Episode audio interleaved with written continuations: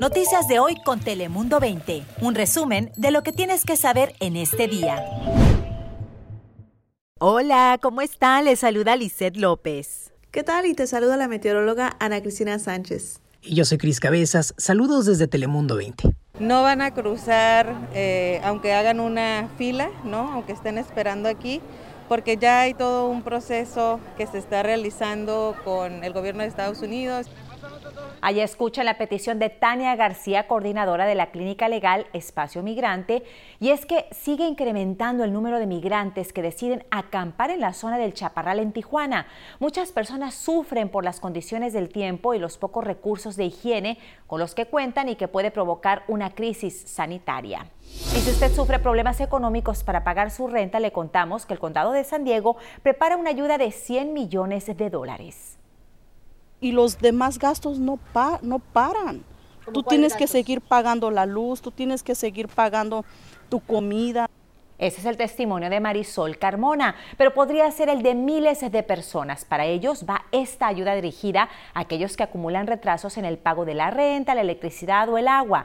Las solicitudes se abren el próximo 12 de marzo. Apunte bien la fecha, 2 de marzo. Y para ser elegible no puede residir en la ciudad de San Diego ni Chula Vista, ya que ambas tienen ya sus propios programas de ayuda para la vivienda.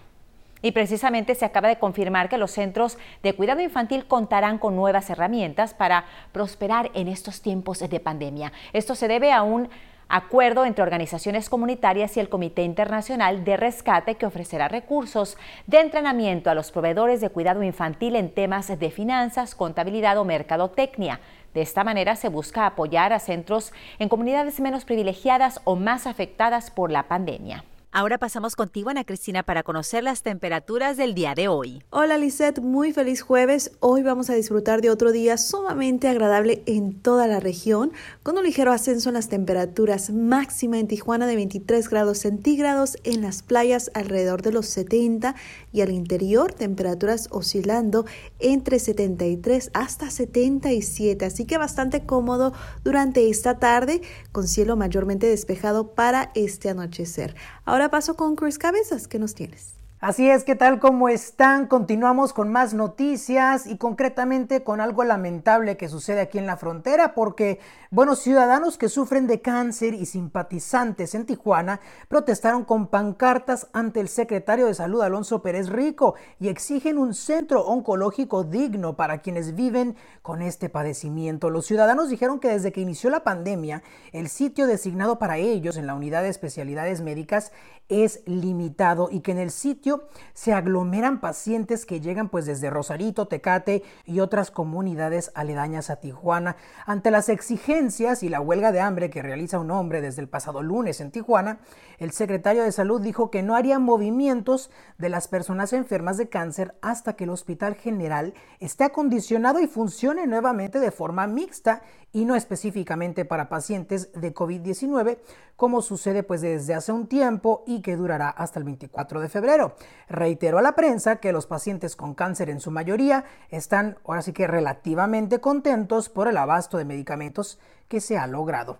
Pero cambiemos de información y vámonos a la política nacional, ya que, bueno, el presidente Biden dejó sin efecto la proclamación 114 del 22 de abril del 2020 que impuso el expresidente Donald Trump, la cual suspendió la entrada de trabajadores inmigrantes que, según su administración, pues presentaban un riesgo para el mercado laboral del país durante la pandemia.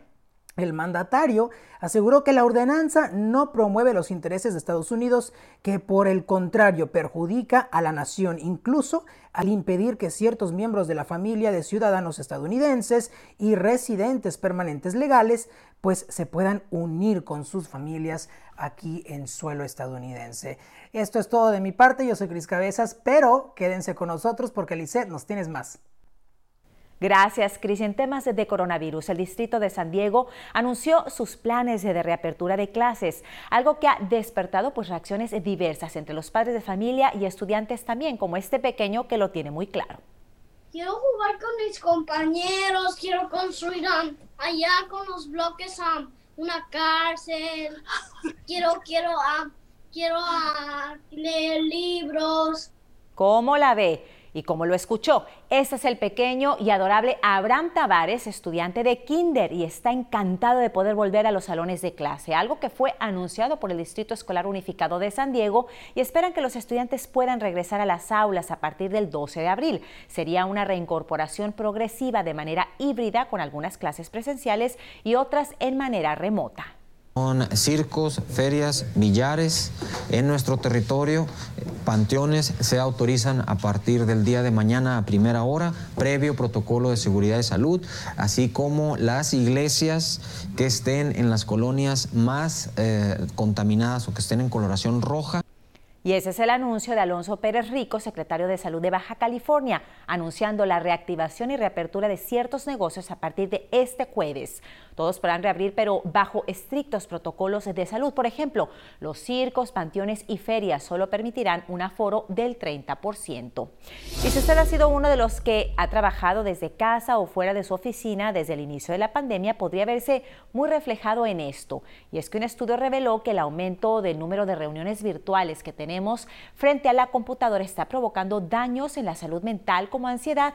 Esto, pues, según un estudio de la Universidad de Stanford, por lo que desde aquí intentamos concientizar. Por favor, intente pasar solo el tiempo necesario para la escuela o el trabajo en la computadora. De ser posible, dediquen momentos a su salud física, mental y emocional. Cuídese mucho, que es lo más importante. Y hasta aquí esta edición de Noticias de O, donde ustedes saben que pueden informarse en pocos minutos de las noticias más relevantes. Yo soy Lizeth López. Hasta la próxima. Noticias de hoy con Telemundo 20. Suscríbete para recibir alertas y actualizaciones cada día.